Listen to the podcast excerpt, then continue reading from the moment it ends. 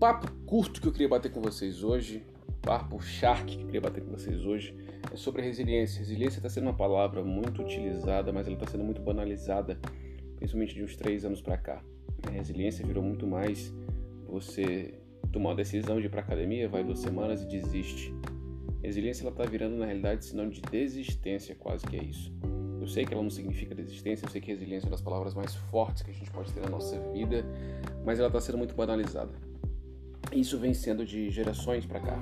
Eu não sei qual a idade de você que está ouvindo esse podcast, mas com certeza os teus avós, se eles têm um patrimônio, o que, é que eles têm hoje? Né? Eles passaram a vida para construir isso.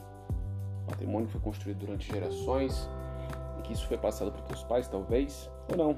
Mas teus pais também tiveram que, em regra, ralar bastante, seja para ter o que eles tiveram hoje, como casa, apartamento, o que quer que seja. Ou seja, eles não têm muito patrimônio, mas eles passaram a vida trabalhando para que eles conseguissem, enfim, colher os frutos que eles tiveram plantado, que eles têm plantado ao longo dos anos. O que está acontecendo hoje com a geração milênio é porque a gente é muito imediatista.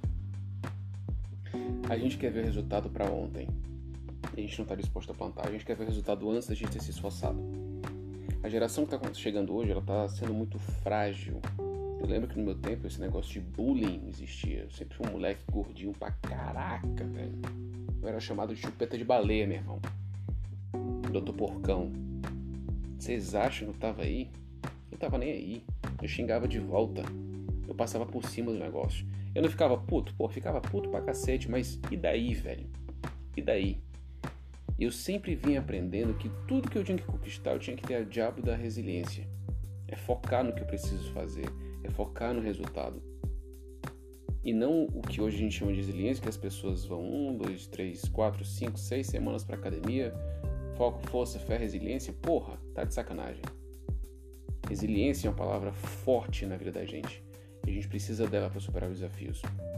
Mas eu quero ser mais objetivo do que isso ainda. Existem dois mundos que hoje, que quer dizer, dois mundos que eu já fiz parte. Um eu já fiz parte mesmo, tchau. E o outro hoje é o mundo que eu faço parte. Eu já fiz parte do mundo dos estudos para concurso. Eu já fui concurseiro. Já fui aprovado nos concursos, mas eu já fui concurseiro.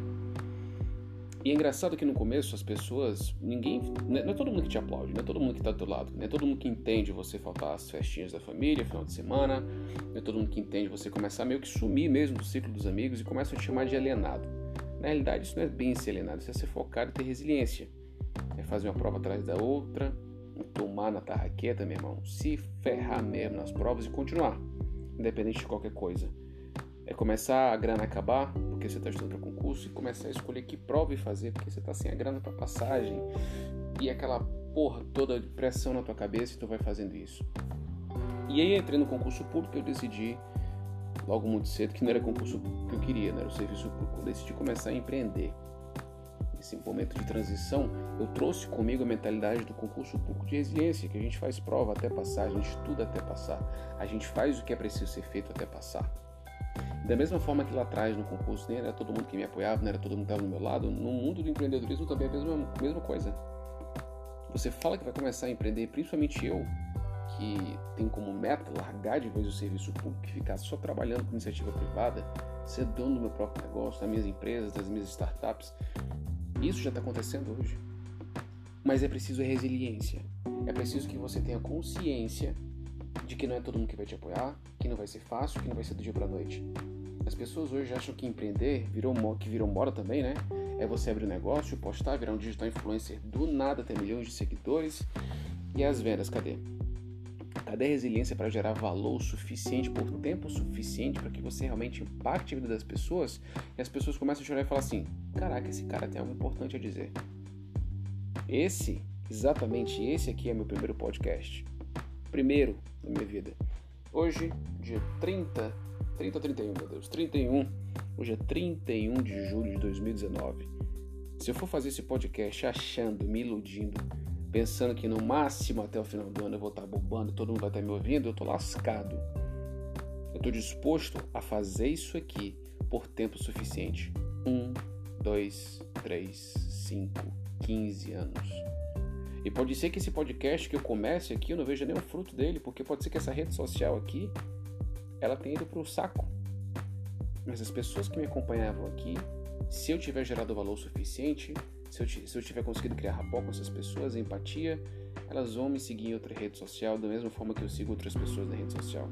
Eu quero te trazer para a reflexão de resiliência hoje é que não seja simplesmente uma palavra que você fala, como você troca de roupa, meu irmão. Você não está nem aí para falar isso. Resiliência é questão de princípio, é questão de valor, é questão de você olhar para a tua meta, saber qual é a porra do teu propósito, meu irmão, e não descansar e atrás. Seja você homem, seja você mulher, seja você novo, seja você mais velho, mais experiente, Resiliência não tem nada a ver com simplesmente para academia, ou simplesmente fazer dieta, ou simplesmente começar um projeto e existir nos dois, três primeiros meses.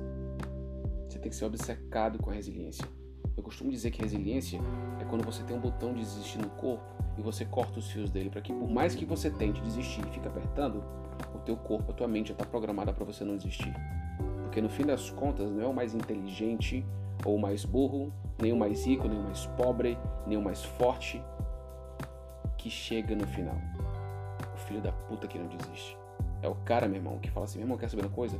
Tá foda, eu tô me fudendo aqui, tô aprendendo pra caramba, tá difícil, mas eu não desisto, minha pau. Leva a resiliência pra tua vida. Inspira pessoas com resiliência, mas antes de inspirar pessoas, antes de ajudar pessoas, seja resiliente com você, com as coisas que te fazem bem pro teu corpo, pra tua alma, pro teu espírito, quer que você acredite em relação a isso. Resiliência que não seja mais uma palavra jogada da boca para fora. Admire pessoas que têm resultado hoje expressivo e pode ter certeza que para elas hoje serem conhecidas como grandes digitais influencers ou qualquer outra coisa, tiveram que ser muito resilientes. É isso que eu te desejo do fundo do coração, que resiliência seja uma palavra que ela está nas tuas entranhas, que o teu botão de desistência tenha sido cortado os fios, que você seja foda não só hoje, mas como daqui a muito tempo.